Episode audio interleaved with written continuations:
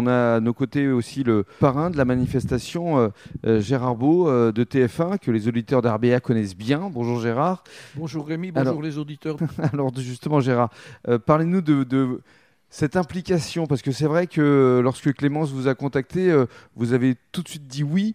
Et euh, comment est-ce que vous avez envisagé votre rôle de parrain? Vous avez souhaité vous aussi euh, essayer d'apporter votre pierre à l'édifice? Complètement, parce que parrainer une association et parrainer, c'est donner de l'espoir, c'est remplacer les parents aussi dans le, dans le domaine de compétences qui n'est pas nécessairement celui de- des médias, celui d'aller trouver des sponsors.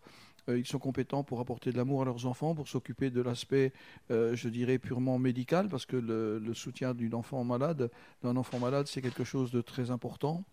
Donc j'ai ouvert mon carnet d'adresses en fait Mm. et je ne m'arrêterai pas là parce que je veux absolument être utile. Je ne veux pas parrainer pour parader.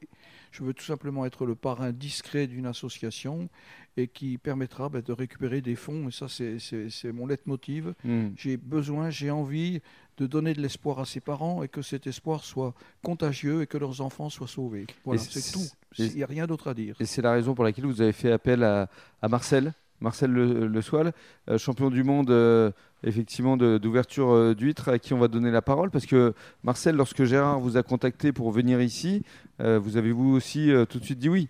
Ah, tout à fait. Avec Gérard, on ne peut pas s'empêcher de, de dire non. Ça serait ridicule et idiot de ma part, étant donné que je suis très sensible pour ces maladies-là, étant donné que autour de moi, c'est ce qui s'est passé depuis mon enfance, puisque je suis un enfant de l'assistance publique euh, qui ne connaît pas les parents.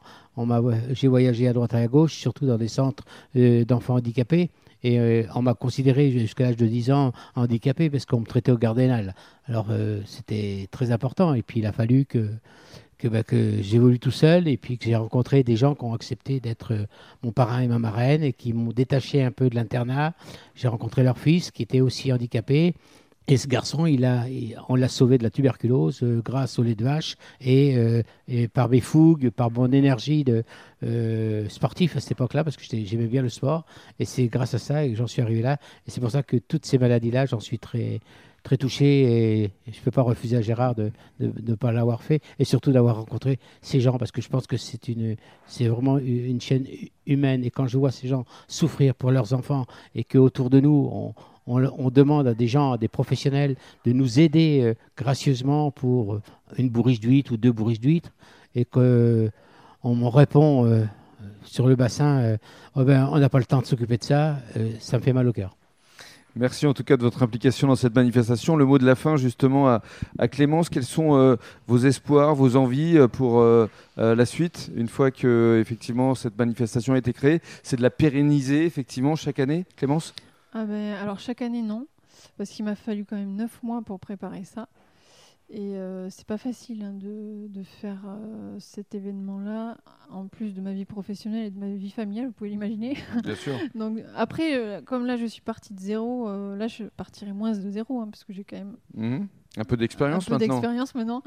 Mais l'idée, ouais, c'est de la pérenniser, de le faire plutôt tous les deux ans, en fait. Et encore une fois, notre objectif, c'est de faire connaître un maximum de monde cet assaut, cette maladie, de récolter des fonds, d'intéresser vraiment les chercheurs et de faire avancer la science pour trouver un traitement et sauver nos, nos enfants, en fait. Voilà. Merci beaucoup et Merci bravo. à vous.